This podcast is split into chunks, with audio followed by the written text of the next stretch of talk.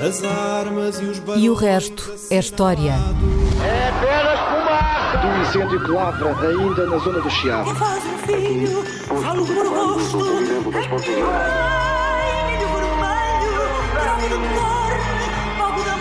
Quer transformar este país numa ditadura. Não, atenção. Com João Miguel Tavares e Rui Ramos.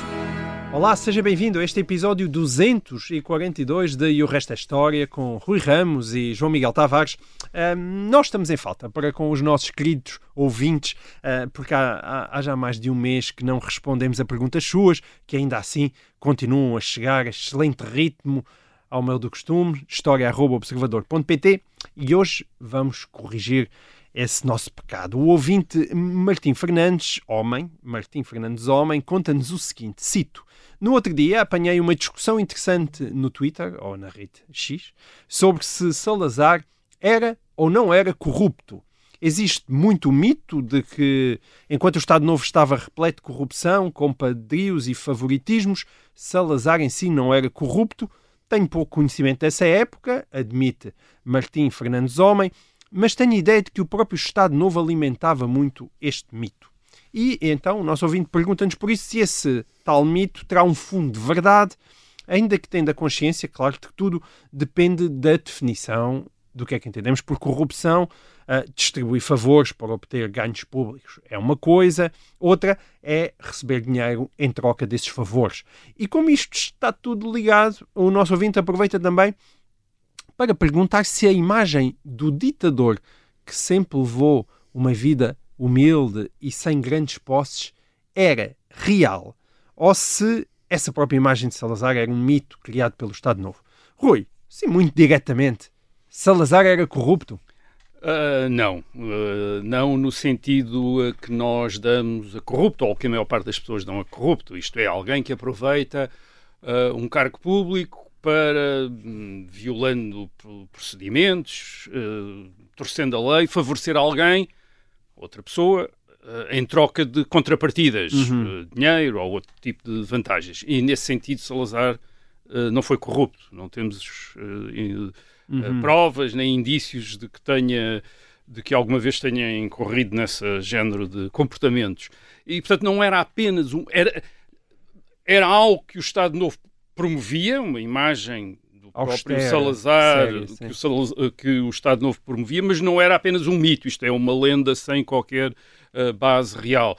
Eh, entre 1928 e 1968, aliás, Salazar foi acusado de tudo e mais alguma coisa pela oposição. Portanto, Durante 40 anos chamaram-lhe tudo, disseram tudo em relação a ele, menos de uma coisa: corrupção. Nunca ninguém o acusou de eh, corrupção. Isto é, toda a gente sabia que aquilo não era apenas uma encenação por trás da qual estivesse outra realidade, isto é, ele fazia mesmo uma vida frugal. Sim, com galinhas. Eh, nunca se casou, sim. não tinha vida social, não saía, não viajava ahm, e ao fim de 40 anos no poder não enriquecera. Em 1900, aliás, ele tem, portanto, um acidente, um AVC em 1968, no fim de 1968, e depois recupera. E, e segundo o seu biógrafo o Franco Nogueira, que, que tinha sido também seu ministro dos Negócios Estrangeiros e o conheceu e, e se deu com ele mesmo nesta altura da doença, uma das grandes preocupações dele era ah, para onde é que eu vou agora? Quer dizer, eu não tenho casa. E de facto ele acaba por ficar, depois de 1968, em São Bento, na residência oficial do presidente do Conselho de Ministros, porque não tem para onde ir. Quer dizer, isto é, não há outro sítio quando já o não era. Quando, já, não era, presidente do Conselho de Ministros, mas fica na residência oficial, uh, pura e simplesmente toda a gente percebe, mas ele, não- ele não tem para onde ir. Quer dizer, ele tem lá uma, ele tinha uma pequena casa na aldeia, em Santa Hum. Sim. Combadão, portanto ele vai ficar aqui. Nessa altura, Marcelo Eh, Caetano e, e, e, e Salazar partilhavam o, o Não, mesmo. quer dizer, aquilo era, eh, portanto, era a residência oficial lá, era quer dizer, continua a ser residência de Salazar, Salazar. Quer dizer, de, de Salazar. Portanto, e, e reparem, há 50 anos, portanto, desde 1974, que os papéis de Salazar, o seu arquivo pessoal, o seu espólio, estão acessíveis aos seus inimigos, em 1974, mais tarde aos historiadores, eh, e se nesses papéis houvesse indícios eh, de crime, de aproveitamento pessoal do cargo público, eh, já teriam sido descobertos e já teriam sido publicados. E, portanto, não há Aliás, o, o Franco Nogueira, no, o, seu biógrafo oficial, repito, Uh, tentou, uh, no último volume de, de, dos seus seis volumes sobre uh, biografia de Salazar, ele cal tentou calcular o, o, que é que seria o património de Salazar quando morreu em 1970.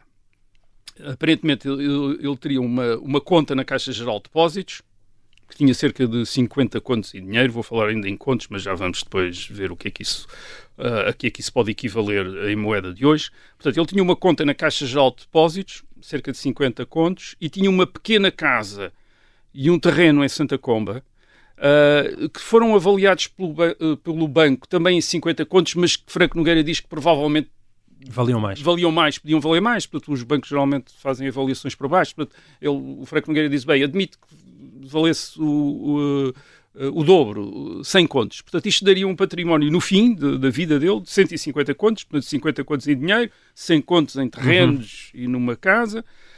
Um, isto hoje, numa espécie de conversão direta dos escudos para euros, uh, seria cerca de 750 euros. Sim. Depois, se incluirmos a, deflação, a inflação, inflação desde portanto, 1970 até agora. Desde 1970, portanto, 54 anos, vem a dar cerca de 50 mil euros. Pois, 50 mil euros. O que corresponde, portanto, àquilo que podiam ser as pequenas economias de um funcionário público ao fim de 50 anos de, de serviço, de vida, portanto, as economias que ele tinha. Certo. Portanto, não, não, e não, e não havia mais nada, quer dizer, não há mais nada, havia isto, quer dizer, isto não, portanto, não, ele não enriqueceu uh, com, não enriqueceu pessoalmente uh, com o poder. E, portanto, isto, afastou, quer dizer, isto distingue-o de outros chefes de governo da história de Portugal, eh, que foram repetidamente acusados pelos seus inimigos de se terem aproveitado do cargo para enriquecer pessoalmente. Foi o caso, já uma vez falámos aqui dele, foi o caso no século XVIII do Marquês de Pombal. Uh, foi o caso no século XIX de uh, Costa Cabral. Aliás, Pombal foi mesmo acusado formalmente pela justiça de, de corrupção e depois foi perdoado pela rainha uh, Dona Maria I. Uhum. Uh, mas nestes casos não são apenas as acusações, enfim, quer a acusação judicial, quer a, a, as acusações dos seus inimigos políticos, das, das oposições ao, aos seus governos. Nós sabemos que em relação ao Marquês de Pombal e em relação a Costa Cabral, havia sinais muito evidentes de que eles tinham enriquecido durante o tempo que tinham passado no governo. Uhum. E, e, portanto, repito, Salazar nunca foi acusado disso e também não há qualquer, quaisquer sinais de que tivesse uh, enriquecido. E, e, isto é interessante. É interessante perceber o que é que estava aqui a passar, porque não é apenas uma questão de honestidade pessoal. É uma questão política. É também uma questão de a maneira como o sistema político funcionava. No século XVIII, no tempo da monarquia absoluta, em que o rei está rodeado de uma grande aristocracia, nós temos o Marquês, de, o Marquês de Pombal, que inicialmente não era marque, nem Marquês nem de Pombal, uh, era o Sebastião José de Carvalho e Melo, que é um nobre remediado, que é de facto o ministro mais importante do rei Dom José entre 1750 e 1777, mas que este nobre remediado tem de se fazer respeitado pela gente poderosa no reino de Portugal. E não lhe basta ser, digamos, o, o, o, ministro, ou mesmo um primeiro, ou o ministro mais importante do rei. Isto é, ele tem que ter influência pessoal, tem que ter importância pessoal. E, e, e para isso, além de exercer o poder, o poder, ele precisa ter um grande património. Ele precisa de, de ter familiares que também fossem importantes, que também fossem ricos.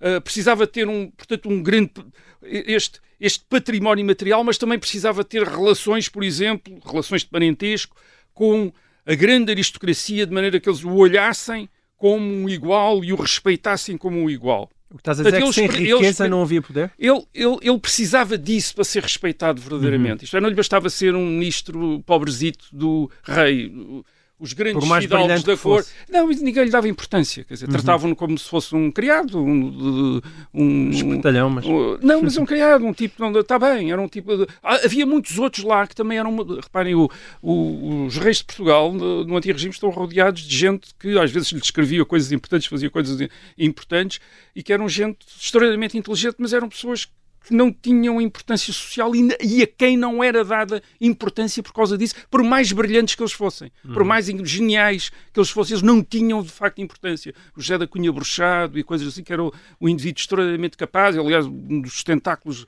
uh, do governo em meados do século XVIII, não tem importância, quer dizer, não, não consta, quer dizer, é como se fosse, era menos do que um secretário de Estado, era um assessor, quer dizer, era um, uhum. era, o, o, o, o Pomba, o, o, o Sebastião José de Carvalho Melo não quer ser um assessor, quer ser uma pessoa importante. E para precisou de enriquecer. Isto é, e precisou que os seus familiares também enriquecessem, uh, precisou de forçar uh, alianças de parentesco, casamentos dos seus filhos com filhos da aristocracia para eles o aceitarem como parente, quer dizer, como um parente direto e o reconhecerem como um, um parente, e foi isso que ele fez. Enriqueceu, uhum. promoveu os irmãos, os irmãos de repente também se tornaram todos importantes, uh, casou os filhos na grande aristocracia e Bom. a partir daí tornou-se um. Isto é, os, os Pombais na segunda geração. É, são grandes do reino, quer dizer, são, fazem parte da grande nobreza do reino. Bom, ainda há pouco tempo falámos de Napoleão, a história também parece bastante semelhante. É, também. a lógica. Chegar a imperador, casar com a filha do. Uh, uh, do imperador da Áustria, isto é, ser aceito como um uh, monarca uh, como aos outros monarcas europeus. Portanto, uhum. é, é, exa é, exatamente, é mais ou menos a Sim. mesma Nós tendemos a, a olhar lógica. para a corrupção como uma questão de caráter, digamos assim, mas o que tu estás a dizer... É que era uma questão política é que uma também. Questão política, isto é, não era apenas, isto é, não era do género, ah, o Marquês de Pombal era um indivíduo extremamente desonesto e que foi para lá...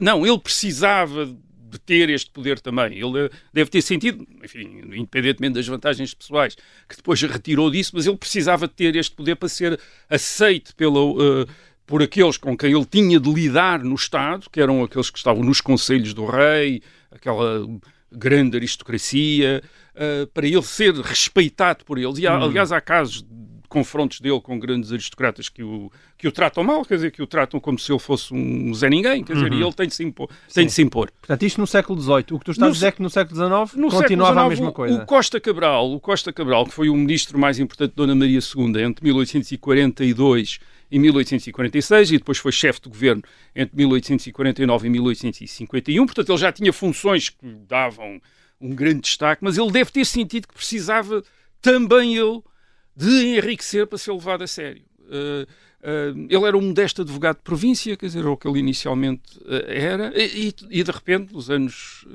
40 e 50, vê-se, o país veio a comprar a cerca e uma parte das edificações do convento de Cristo em Tomar. Ele, hum. ele depois vem ser uh, conde e, e, marquês de Tomar, quer dizer, precisamente porque comprou ali aquele, aquela propriedade, aquilo, os mosteiros tinham sido distintos e, portanto, estavam à venda quer uh, os terrenos, quer o uhum. património edificado, quer às vezes os recheios uh, de conventos e, e portanto, Costa Cabral comprou certo. isso, comprou isso, obviamente toda a gente estranhou onde é que ele arranjou dinheiro para, para comprar para aquilo. Comprar aquilo. Uh, depois até chegou a convidar a rainha para o visitar no seu palácio. Portanto, ele, ele achou que precisava ter esta importância para hum. ser também levado a sério entre a elite uh, política, agora de um Estado liberal, de um Estado representativo, mas em que o poder continuava a ser mais Uh, respeitado quando estava associado à importância social. Mas tu, ao mesmo tempo, tu estás a dizer que socialmente já existia quem apontasse o dedo. Ah, não, tal, tal como já existia quem apontasse o dedo ao Marquês, de Pombal, significa... ao Marquês de Pombal no século XVIII. Aliás,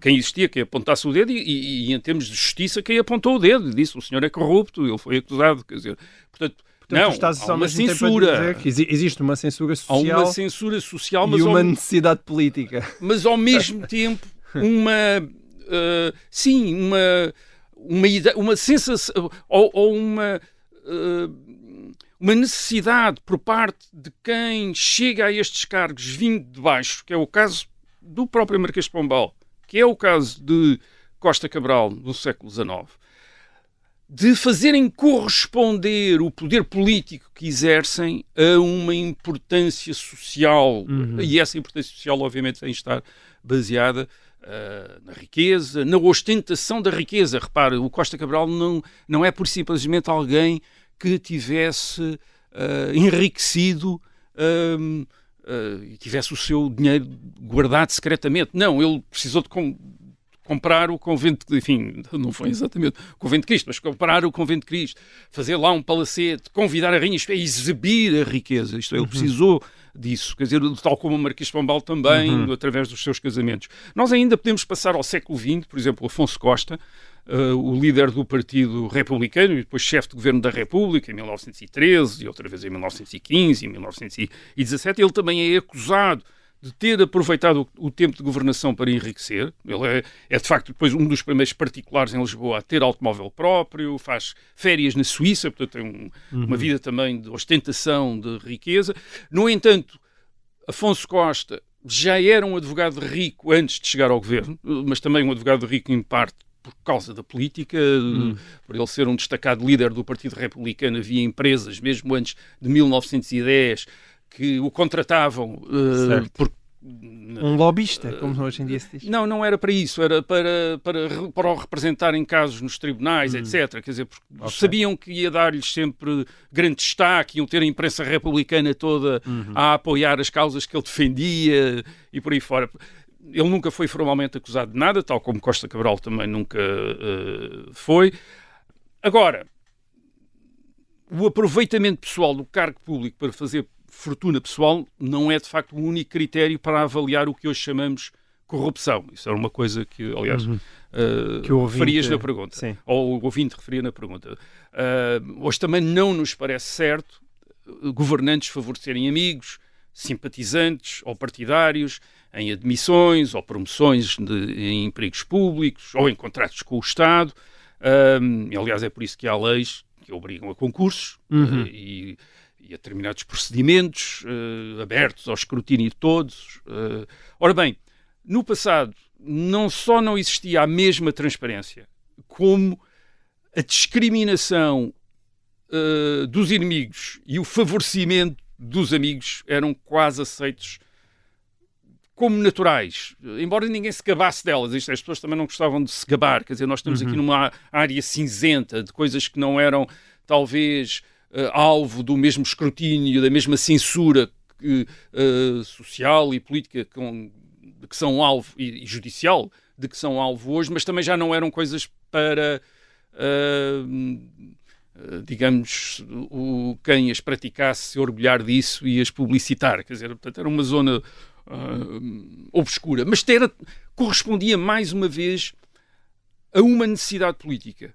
Eh, Era um- este favorecimento de amigos e discriminação, exclusão de inimigos, era um meio de um chefe político arranjar força. Portanto, em, Portugal, ah, século XVIII, século XIX, século XX, nos últimos séculos, a melhor maneira de um chefe político reunir, a- em regimes muito diferentes, de um chefe político reunir à sua volta muitos aderentes às suas políticas e formar aquilo que nós hoje podemos designar como um partido, isto é, um- uma série de seguidores mais ou menos organizados que andavam atrás dele, a melhor maneira era ir para o governo.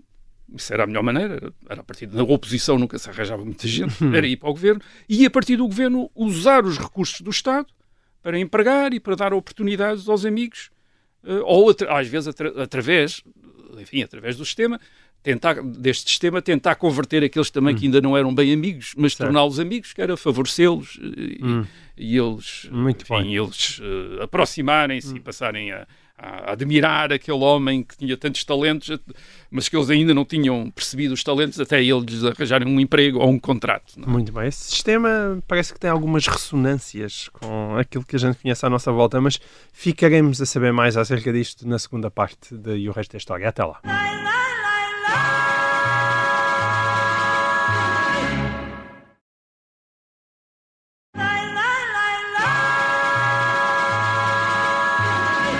Olá, seja bem-vindo. Estamos de volta à segunda parte de E o Resto da História. Desta vez estamos a falar de, de corrupção, na verdade. Começámos por perguntar se Salazar era corrupto, mas estamos a fazer uma breve viagem à corrupção em Portugal.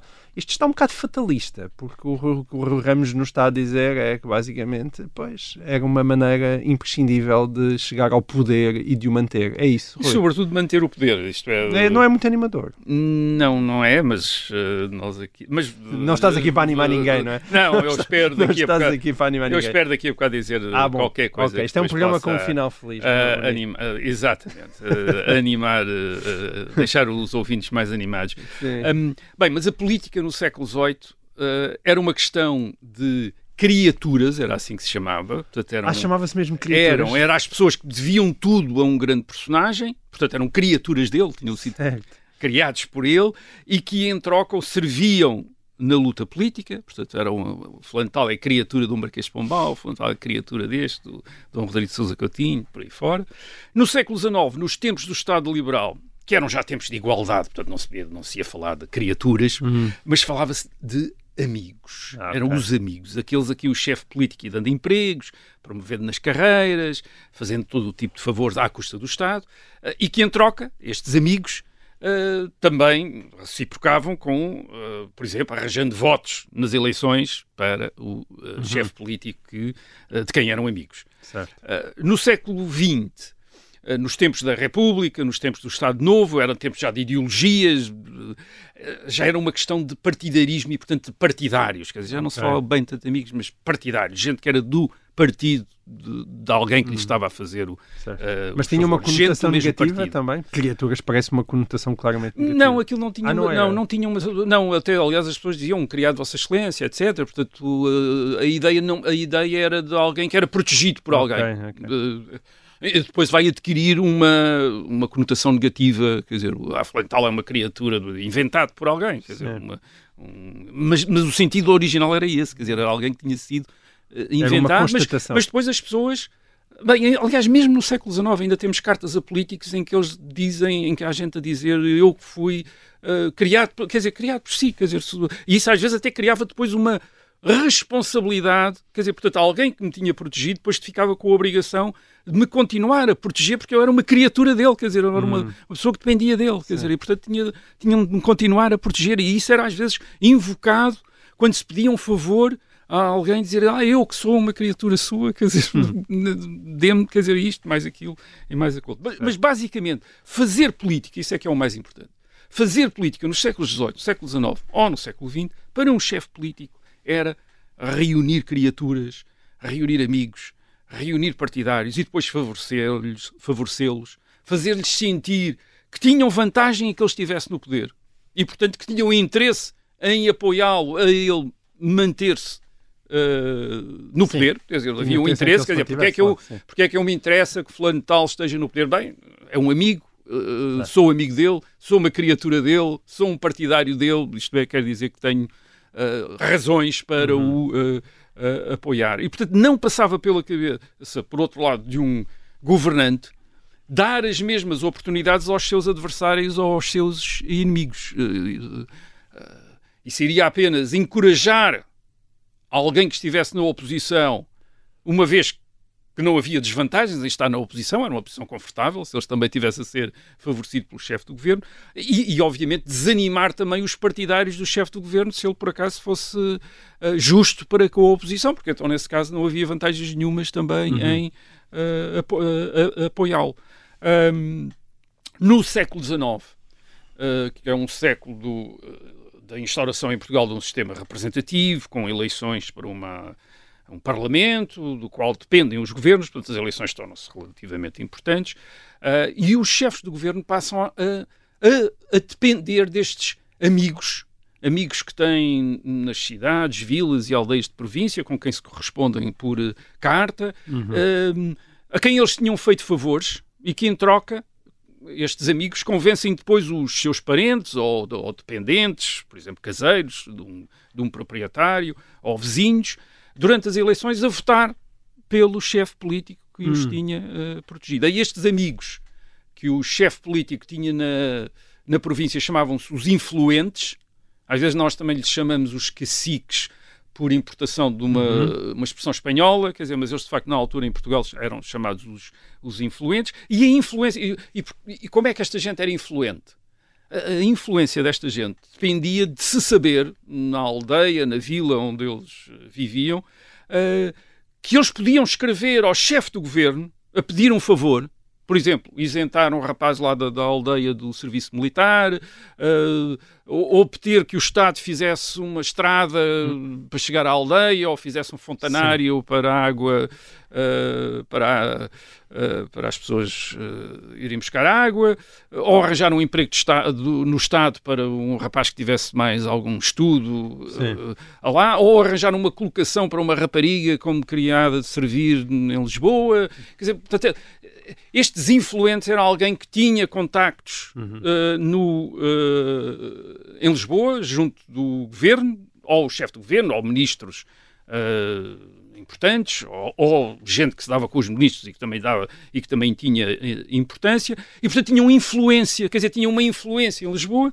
que depois lhes dava influência localmente. Sim. Isto é, depois de Lisboa também, quando era preciso ganhar eleições naquela aldeia, escrevia-se também ao influente a dizer Uh, então, vamos ter eleições, veja lá, e nós precisamos ganhar. E, e até porque a democracia ainda não era universal, não é? O voto ainda não era universal, o que fazia com que isso, uh, já esse era, controlo já era fosse mais apertado. Já era quase, mas não era um voto uh, no século XIX, na segunda metade do século XIX, não temos ainda um sufrágio universal que incluísse as mulheres, mas já temos um sufrágio muito alargado masculino, mais de 70% dos homens já tinham direito de voto. Uhum. Uh, e, portanto, isto tornava importante estes influentes locais para arrebanharem gente para, uh, votar, uh, para votarem pelo governo. E, e, é por isso, quando nós hoje em dia vamos estudar esta, estes políticos do século XIX, do século XX, e naqueles casos em que felizmente temos os, os seus espólios, isto é, o seu arquivo pessoal, a correspondência que uhum. tinham, isto é, por vezes antes do telefone uh, ou antes do telefone estar vulgarizado, portanto, escrevia-se muitas cartas à mão, uh, e vamos ver aqueles pacotes de cartas, e a maior parte dessa carta não é de gente a, a discutir teorias, nem uh, políticas públicas, nem questões ideológicas, é gente a pedir favores, a, pedir, a meter cunha, a, meter aquilo que nós hoje chamamos cunhas. Lembro-me de ter estudado o espólio de um, ministro do, do, de um governo de 1859 e ele tinha uh, reunido uh, toda a sua correspondência enquanto uh, tinha sido ministro num, numa espécie de pacote grande que tinha fechado e tinha dito correspondência recebida enquanto eu fui ministro. e, enfim, cento, cento e muitos anos depois, devo ter sido uma das primeiras pessoas a abrir aquilo e ver aquela correspondência. Bem, 95% era gente a pedir-lhe coisas, quer dizer, era pedidos. Era literalmente pedidos, era gente a dizer ah, ah, tenho aqui um rapaz, tem imenso talento, etc. Uhum. Podia dar um grande funcionário público. Ah, tenho aqui um rapaz, coitadinho, vai se casar e agora vai ser chamado para a tropa, veja lá se pode. E para haver tantos pedidos, etc. quer dizer que eh, muitos deles não ficavam sem resposta, não é? Senão eles extinguir-se-iam claro pessoas, uh, As pessoas uh, pediam por alguma razão, não, eram, uhum. não era só para praticarem caligrafia, quer dizer, e gastarem selos de correio, quer dizer, era porque obviamente aquilo tinha uh, resultado. E, portanto, quer dizer, a política na monarquia constitucional do século XIX, na Primeira República, no princípio do século XX, era basicamente isto. Quer dizer, quem queria era isto numa sociedade em que quem queria tratar de alguma coisa que envolvesse o Estado, a primeira coisa que tentava fazer era descobrir alguém que tivesse ligações com políticos importantes para ver se facilitavam as coisas, quer dizer, às uhum. vezes até não era para violação da legalidade, era para obter aquilo que, que tinham até direito. tinham direito por lei, mas quer dizer, mas ninguém pensava que pura e simplesmente por terem direito por lei, as coisas chegavam. Era preciso olear o sistema, era uhum. preciso, uh, favor, era preciso uma, um, um, conhecimento, ter um conhecimento uhum. e a partir desse conhecimento, isto é alguém que sabia, que alguém que mandava, esse alguém que uhum. mandava dar alguma certo. atenção, porque senão as coisas, a ideia que, que, havia era que as coisas não funcionavam. Sim, mas lá, mas a vida de quem recebia os pedidos também devia ser um inferno. Não, é? não era nada fácil, quer dizer, e isso vê-se também na, na, na, nos espólios dos políticos porque eles eh, porque aquilo não há um pedido, não há um pedido para cada lugar um pedido. Não, cada lugar, é, por exemplo, um emprego no Estado que se sabia que ia abrir, não tem só um pedido, quer dizer, tem dezenas de pedidos, dezenas de pessoas importantes a pedirem para. Hum. E, e, e, portanto, a situ... Também é preciso Digamos gerir não só os satisfeitos, mas os Ah, insatisfeitos. é a arte, de- exato. Não, é porque quando se, quando se satisfazia alguém, deixava-se dezenas de outros insatisfeitos. Sim. Portanto, a arte do político era gerir isso, quer dizer, era arranjar a maneira de eh, justificar junto de determinadas pessoas porque é que ele não podia satisfazer esse pedido. Por exemplo, no fim do, do século XIX, princípio do século XX, era muito frequente os políticos no governo invocarem o rei. Ah, o rei não dá. Nós até queríamos, mas o rei não. O rei quer mais aquilo. E às vezes o rei não sabia nada, não tinha nada a ver com É aquilo. Mas, mas era usado sim. constantemente para, ah, como, de- Sim, sim. Como, ah, como desculpa. Eu Ah, queria muito, obviamente, mas a minha mulher não ah, deixa. sim. Outras vezes arranjava-se outras coisas, prometia-se, Uhum. bem, agora não, não, este não pode ser, mas não me esquecerei de si para Para a uma próxima. uma próxima ocasião. Portanto, isto era a arte de um político, era uma arte complicada, não era nada fácil de, de resolver. E nós, claro, agora, até agora estive a falar como se fosse empregos do Estado ou favores da administração pública, mas há também outras coisas. Portanto, havia casos de polícia, gente que tinha problemas com a polícia e, e- e pedia favores para ver se a polícia Uhum. os deixava em paz. Processos judiciais também. Ah, havia aí até uh, uma, uh, digamos, um, rumores, uma impressão muito grande, uma corrupção de juízes, quer dizer, que era preciso fazer, dar presentes aos juízes, corromper juízes, isso era uma coisa uh, no século XIX muito, enfim, já no século, XVIII, no século XVIII, no século XIX, era, era uma, uma grande queixa contra a justiça, era a corrupção de, de juízes, ou então também nos grandes contratos do Estado com uh, particulares, por exemplo, concessões de obras públicas, concessões de monopólios, como por exemplo o contrato do tabaco, já aqui uma vez falamos uh, disso, uh, no século XIX, e aí também as amizades funcionavam, e, e tanto era assim que na década de 1880 toda a gente em Lisboa sabia que os dois principais partidos uh, então existentes, que eram os partidos que geralmente estavam no governo, um era o Partido Regenerador, o outro era o Partido Progressista, cada um destes partidos, portanto eles revezavam-se no governo, umas vezes era um, outras vezes era outro, uh, cada um destes partidos tinha o seu banqueiro. Quer dizer, o Henrique de Borné era o banqueiro dos regeneradores e o Marquês da Foz era o banqueiro dos uh, progress- progressistas. Isso queria dizer que um destes, quando, quando o seu partido estava no governo, cada, cada um destes banqueiros ficava com os contratos todos, quer dizer, e, e as, empresas que ele, as empresas que ele uh, organizava ficavam todas Uhum. com o- os contratos. Isto, isto dizia-se, mas uh, aqui nós podemos saber alguma coisa. Por exemplo, nós no fim da década de oit- de 1880 em Lisboa há um grande escândalo, que é o chamado escândalo Erzan, que é um, um- era um, um empresário francês que quis fazer, uh, uh, ob- quis ficar com o contrato das obras do Porto de Lisboa. E, portanto, construiu, constituiu uma empresa para ficar com as obras do Porto de Lisboa. Uh, e, uh, e correu logo rumores de que ele tinha corrompido, quer dizer, políticos para ver se ficava com o contrato. Mas isto era o que diz que diz. Mas há um político que morre e, e nessa altura também, inesperadamente, e no espólio dele, o que é que se descobre no espólio dele?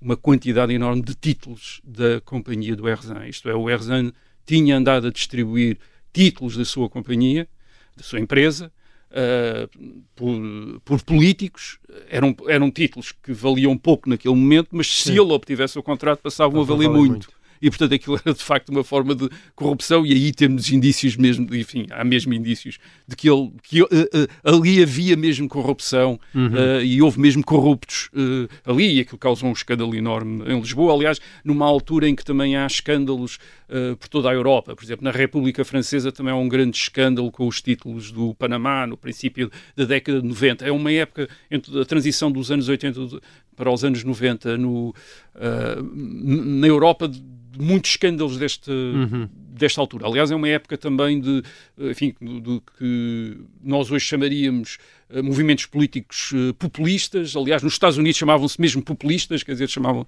mesmo populistas, que é de gente revoltada depois com, esta, com estes escândalos eh, sucessivos.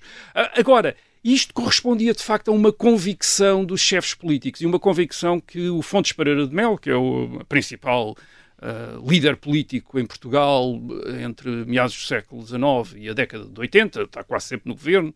Uh, e o Fontes Pereira de Mel diz a um colaborador seu uma coisa, eu agora vou parafrasear, não vou exatamente citá-lo, mas o sentido era este. Ele diz: bem, isto politicamente, os atos de governo a favor da sociedade, a favor da coletividade, nunca nos trazem votos absolutamente nenhums. O que importa aqui são atos, eh, são os favores feitos a indivíduos. Em Hum. política a única coisa que funciona é favores feitos a indivíduos. O resto não, tem, não é politicamente valorizado. Hum. Isto era a convicção de alguém que teve 30 e tal anos à frente da política portuguesa eh, que tinha. Bem, Certo, e agora é passamos... Não, então, mas então, agora deixa-me perguntar de facto, porque nós começamos com, uh, uh, com a, a afirmação de que Salazar não era corrupto.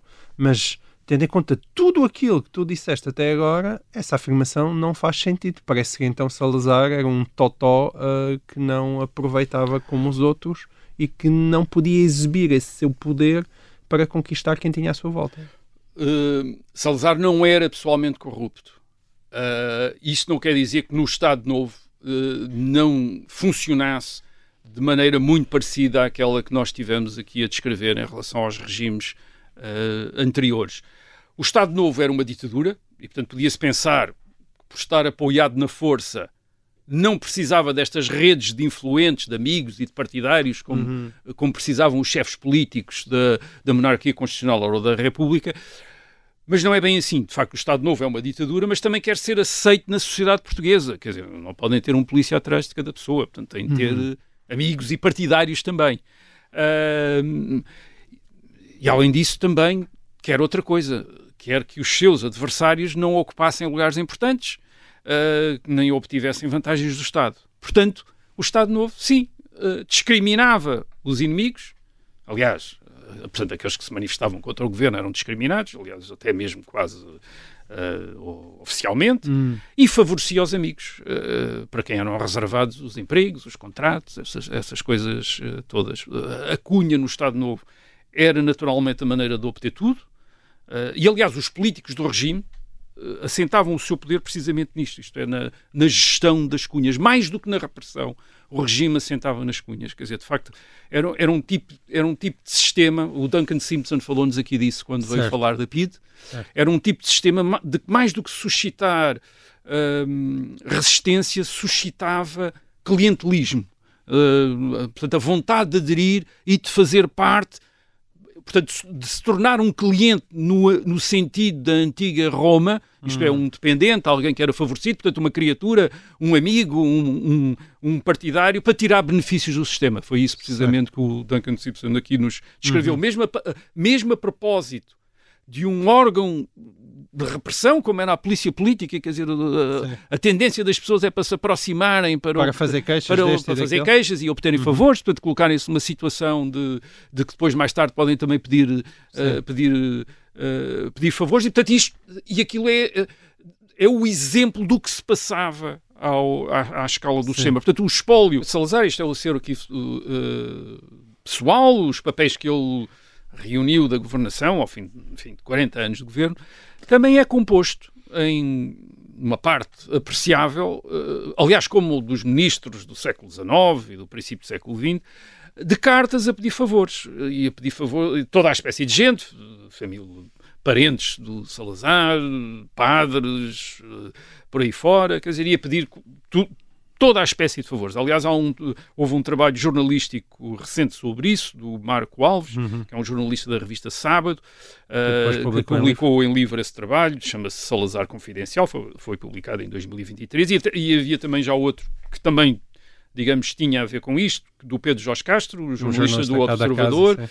Uh, é um, um livro de 2009 chama-se Salazar e os Milionários e que também dá esta também dá essa relação portanto no Estado Novo uh, a propósito aliás do livro do, do Pedro Jorge Castro no Estado Novo também aparecem tal como no tempo da monarquia constitucional e da Primeira República alguns grandes empresários nitidamente favorecidos pelo governo Uh, e no caso do Estado Novo as coisas talvez se tivessem tornado uh, piores. Porquê? Por causa da lei do condicionamento industrial e das estruturas das organizações corporativas. Portanto, que tinham constrangido a atividade Uhum. Certo. empresarial. Portanto, fecharam os mercados. Fecharam os mercados. estrutural, não é? Sim, Verdadeiramente não era. ilegal. Não, porque para, para abrir uma fábrica era preciso eh, não apenas obter uma licença, mas havia um número limitado de fábricas que podiam ser abertas. Portanto, não, não, isto não era um mercado livre, Uhum. Eh, não, é- não havia um mercado livre sobre o Estado Novo, e portanto construiu.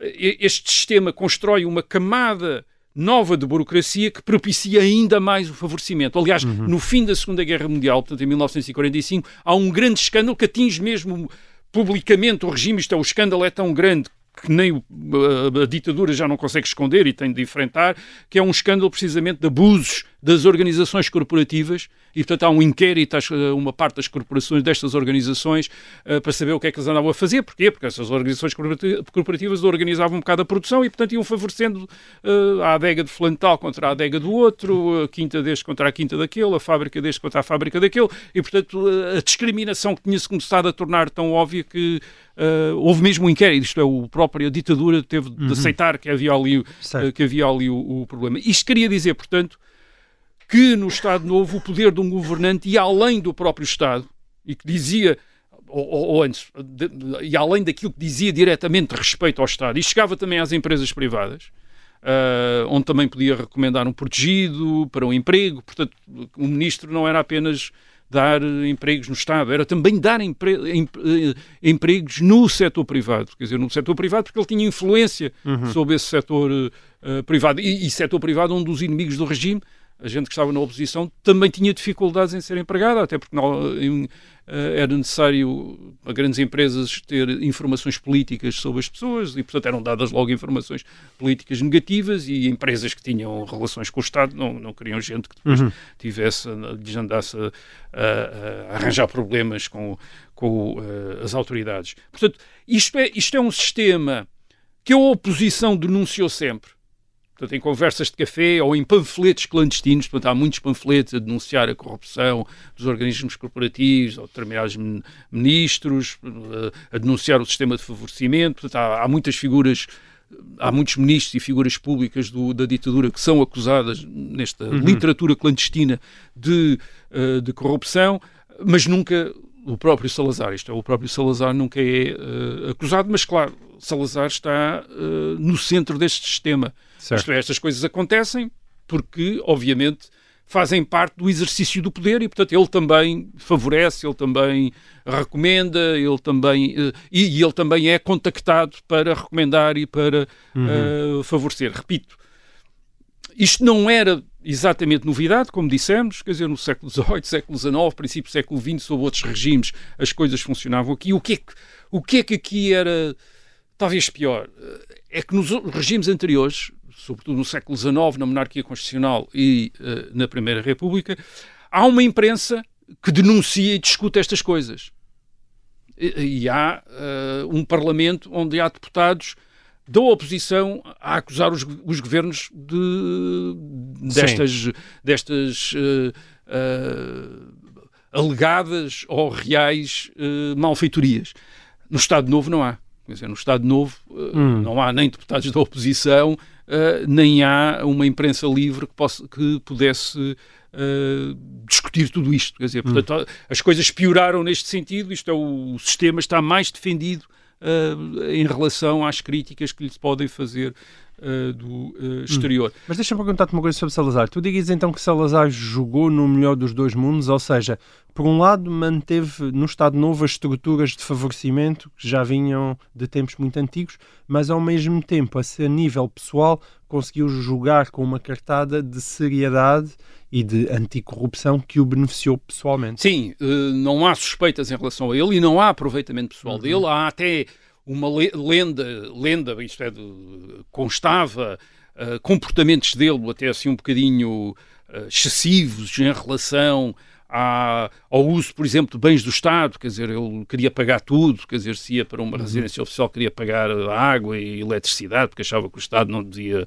não lhe devia estar a pagar consumos eh, para uso pessoal, e, portanto havia essas histórias que passavam eh, para fora e dessa vontade dele eh, manter-se completamente impoluto, fazia parte de facto um pouco da, da aceitação dele como ditador, isto é, portanto é um ditador que não está a tirar benefícios pessoais, mas depois é um ditador que exerce o poder como se tinha de exercer o poder em Portugal. Por um lado, discriminando entre os inimigos e os amigos, quer dizer, isto é, eh, excluindo os, os inimigos do regime. Uhum. Uh, portanto, havia essa primeira digamos, essa primeira divisão. Uh, os inimigos do regime não têm direito a nada, os amigos têm direito a quase, enfim, não, não diria a tudo, mas a quase tudo. Hum. E depois, entre os, amigos do, uh, entre os amigos do regime, esta distribuição de favores, que era obviamente feita por ministros, uh, funcionários, mas também era em parte feita também por ele. Isto é, ele também distribuía lugares e, na prática, até quando as coisas eram muito importantes, ele devia funcionar como uma espécie de árbitro em última instância, quer dizer, Uhum. dizer para onde é que Certo. vai então isto, vai para este ou vai para aquele. E, portanto, as pessoas apelavam a ele e ele colaborava, eh, ele colaborava nisso como parte do exercício do poder, eh, da maneira como o poder se costumava exercer. Agora, o que é que. Como é que nós podemos julgar isto em termos de, do impacto que isto tem? Bem, isto tem impactos grandes em termos de ju- injustiças. Muito provavelmente muita gente com mérito não teve o reconhecimento nem os empregos que lhes competiam por não serem amigos, não serem criaturas, não serem ah, partidários nos vários regimes. Ah, desigualdades. Há- estabelece imediatamente em Portugal uma grande desigualdade, quer dizer, entre aqueles que estão, ah, têm contactos no Certo. poder e aqueles que não têm, portanto é logo uma grande desigualdade. Uh, faz parte, aliás, às vezes da ideia de pobreza, não apenas uma pobreza material, do ser pobre, o que é que era um pobre, mas também o não ter ligações, não ter, uh, não ter contactos. Uhum. Portanto, um pobre era também alguém que não, não conhecia ninguém, digamos assim. Uh, porque se conhecesse alguém já estava. Já estava... Depois, uh, muitas más decisões para o país, quer dizer, decisões que devem ter sido tomadas a favor de uma, propostas que talvez não fossem as melhores, mas era a dos nossos amigos, Certo. e, e, portanto resultou para a economia, ah, para a educação do país, o, o pior professor escolhido em lugar, em lugar do melhor professor, mas o, o pior professor é que era o amiguinho, quer dizer, É. e portanto arranja o lugar e fica ali a, a não ensinar, quer dizer, ah, uma geração, portanto uma geração que pagou por um mau professor que se tinha ali no liceu ou na escola, que ser o pior, mas que era o, o amigo, portanto há isso também. E depois há uma outra coisa, talvez tão grave como tudo isto, que é uma mentalidade também. Quer dizer, esta mentalidade que está eh, resumida naquele provérbio do quem não tem padrinhos morre moro. Isto é aquela ideia de que, fu- fundamentalmente, em Portugal, uma pessoa não depende só de si própria. Ah, e que a E do seu independência ah, e do seu trabalho, a, a independência, a autonomia pessoal não são grande ideia, quer dizer, não são uma grande ideia. Quer dizer, a, melhor ideia para se ingrar, para ser reconhecido, para obter rendimentos, para obter posições, é fazer parte de uma tribo, é servir alguém, quer dizer, de estar, é ser amigo, é ser criatura, é, é ser partidário de alguém. Quer dizer, e essa mentalidade, de facto, não é ah, provavelmente a melhor de todas, quer dizer, as pessoas, o que é que nós temos? Temos uma sociedade em que as pessoas não estão ah, a concorrer entre si saudavelmente através dos seus ah, talentos, através do seu trabalho, através da sua imaginação, através de, Do seu mérito, sim. do seu mérito, mas estão a tentar concorrer entre si através dos, através dos contactos, através das ligações, através das cunhas, através das proteções. E eu acho que não é. Não, não, não estou a incluir aqui nenhum grau de juízo moral. Estou apenas a dizer que, funcionalmente, quer dizer, uma sociedade onde as pessoas concorrem entre si através do mérito Hum. e do trabalho, provavelmente vai ser uma sociedade mais rica e mais, mais próspera dinâmica do que e mais uma próspera dependente rede de do que uma sociedade onde as pessoas con- concorrem Sim. entre si através de- de- de- das Certíssimo. cumplicidades Uhum. e, e através das amizades eh, que têm. Quer dizer, Hum. como, como me parece mais ou menos claro. não é? Certíssimo. Mas Rui, tu tinhas prometido um final feliz. É isto? Um É, final feliz que tu tens para apresentar aos teus ouvintes, Rui. Não, eu, eu- o final feliz é que. eh, Já foi pior. eh, não, quer dizer, hoje podemos discutir isto outra vez, não é? Quer dizer, esse é o final Sim. feliz. Ah. Podemos discutir isto outra vez. Podemos eh, denunciar estas coisas, temos ah, mecanismos de eh, escrutínio, de identificação, de eh, punição, de castigo destas situações que não havia antes. E isso não diferença. devemos uh, subvalorizar. Quer dizer, acho que só quando essas coisas desaparecem é que se percebe a importância que tinham, a importância que têm. E nós temos isso, e portanto é, é também algo muito importante e que distingue e que nos distingue de, de situações uh, do passado. Muito bem, uh, muito bem, acho que sim. Safaste, bem, bem com, com este. Portanto, já ficaram mais animados. Já, certo? já, com este último discurso, safaste isto um bocadinho melhor. Bom, nós voltamos com mais história para a semana. Até lá.